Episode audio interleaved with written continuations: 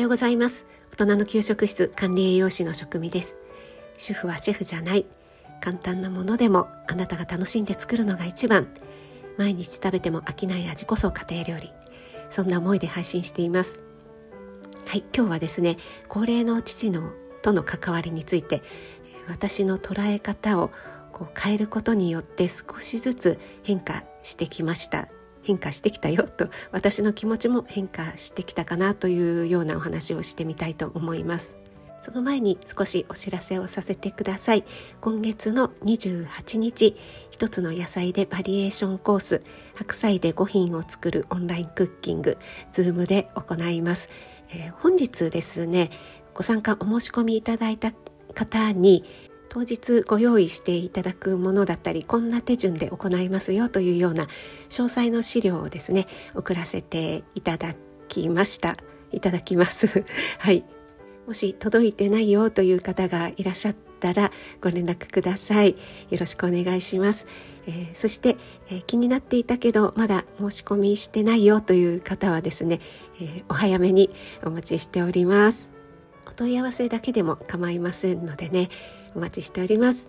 はい、それでは、え、父の介護について私の捉え方を変えたことによる変化というお話をしていきたいなと思うんですが先日の私の朝ライブそして X の方でもね少しつぶやいたんですが父がですね今お世話になっている施設で、えー、トイレでちょっと転倒してしまって肋骨を骨折してしまったという連絡がありました。施設の方がおっしゃるには、えー、本人は意外と元気そうで、えー、食事もですね今までよりは少し落ちたかなというところはあるけれども普通に食べられていて日常生活はまあまあ普通に遅れていますよということだったんですけどもちょっとね心配だったので面会に行ってきました。やっぱりね顔を見ると安心するのでねで本人もねそんなに痛みは訴えていなくて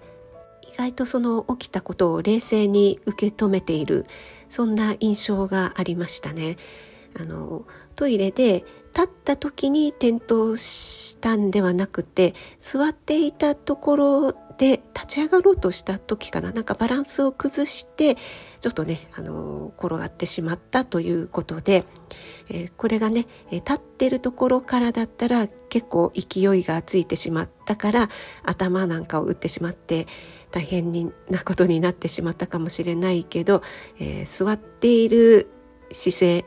だからこう、えー、低い姿勢だったからそこまでじゃなくってよかったよみたいな話をしていたんですよね。そんな父の話を聞いていてあなんとなく少し父も変わったかななんていう印象があったんですね。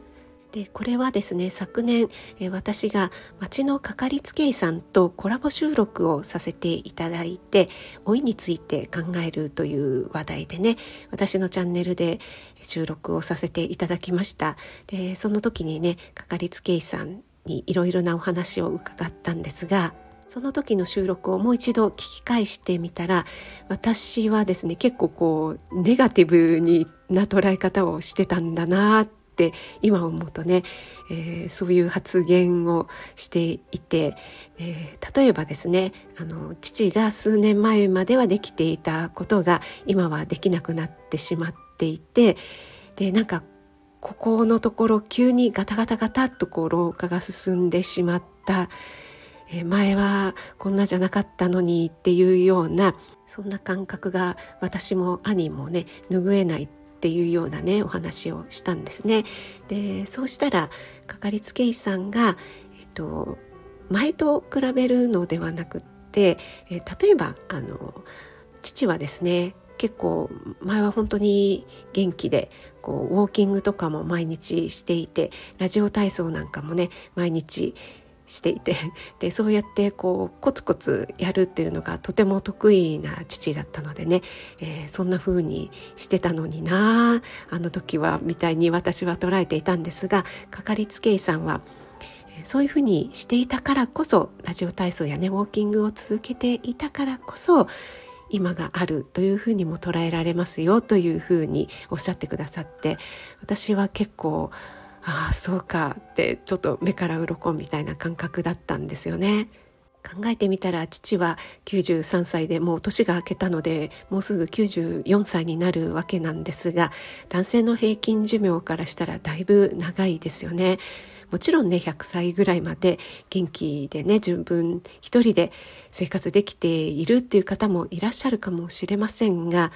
父がこの年齢にして、えー、そこそこね元気で私たちと会話もできて、まあ、施設でお世話にはなってますけども自分の口から、えー、食べることができてっていうのはねこれは本当に素晴らしいことだよなそういう積み重ねがあったからだよなっていうふうに、えー、私自身もね捉え方を変えるそういうふうに思えるようになってきたんですよね。そして先日、えー、かかりつけ医さんとそれからアドラースパイスゆりえルームのゆりえさんが、え、課題の分離というね配信をされていました。私もこの配信にとても共感いたしまして今まで本当にこの課題の分離っていうのが全然できてなかったなーって改めて思いました。そしてね、えー、捉え方こちらもトイレで転倒して肋骨を骨折してしまったことは大変なこと残念なことだったかもしれないけれども自分でトイレに行ったり、えー、立ったり座ったりっていうねそうやって動けているからこその転倒だったわけですしまあある意味ね動けている証拠というか元気な証拠なんだなっていうふうに捉えることがねできるようになりました。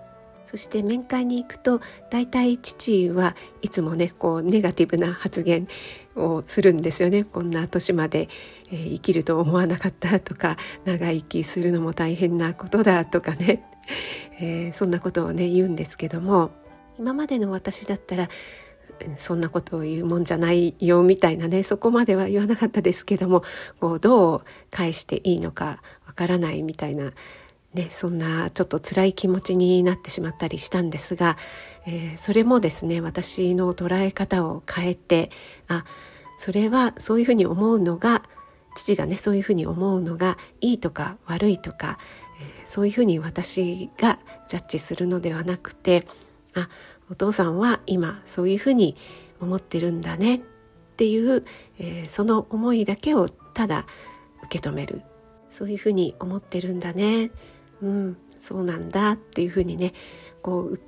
受けとただただ受け止めるっていうだけで私の心持ちというか気持ちがだいぶ楽になりました。結構今までは何とかしよう何とかしようみたいなあの父が前向きになるようになるにはどんなどうしたらいいんだろうみたいなね自分であの勝手にこう頭を巡らせてぐるぐるね考えてしまうようなことがあったんですが考えてもみたらねそういうふうに思う気持ちも無理もないし、